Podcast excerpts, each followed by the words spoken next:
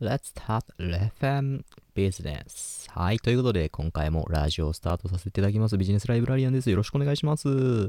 はい。ということでね、あの、まあ、最近ちょっとこのようなね、ラジオの挨拶をさせていただいておりますのでね、はい。あの、もしいいよって思った方はね、あの、グッドボタンいただければと思います。よろしくお願いします。はい。えーと、今回のテーマは何でかと言いますと、まあ、今回はね、はい、えー、タイトルも付けさせていただきましたがね、忍耐力というものを上げるための、えー、まあ、トレーニングっていうか、まあ、トレーニングってほどでもないんですけどもね、まあ、忍耐力を、ね、上げるためにはどうしたらいいかっていう話を、ね、していきたいと思います。はい。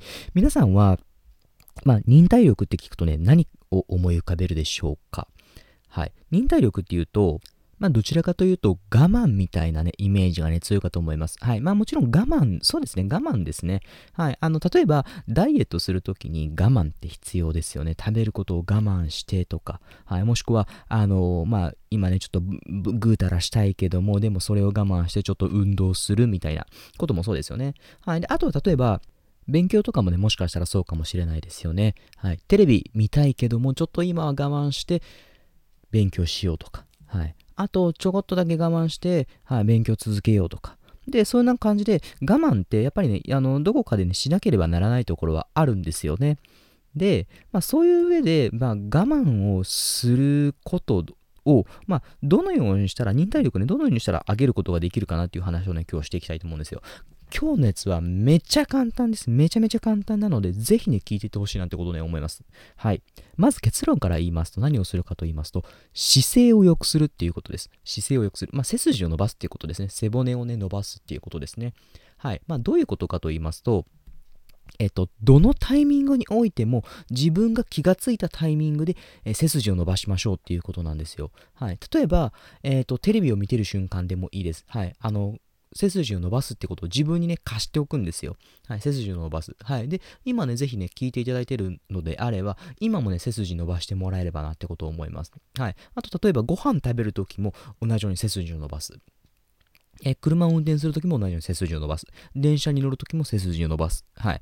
で、うんと、もちろん、最初の方は多分これ忘れがちになっちゃいます。で忘れがちになると、まあ、猫背になっていきますよね。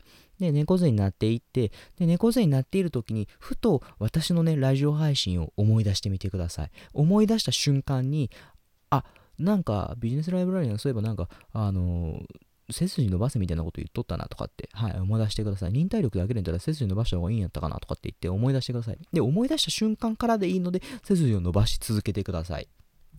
で、これをすると何がいいかっていうと、人間ってのは、うんと、そうやってね、あの、まあ、忘れていた記憶を呼び起こして、で、ちょっとだけね、頑張らないといけない。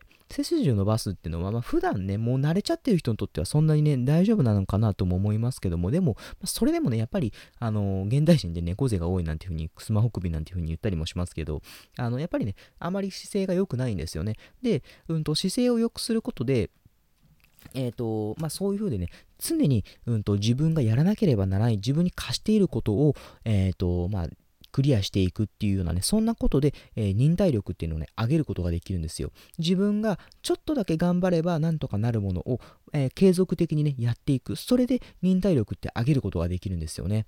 はい。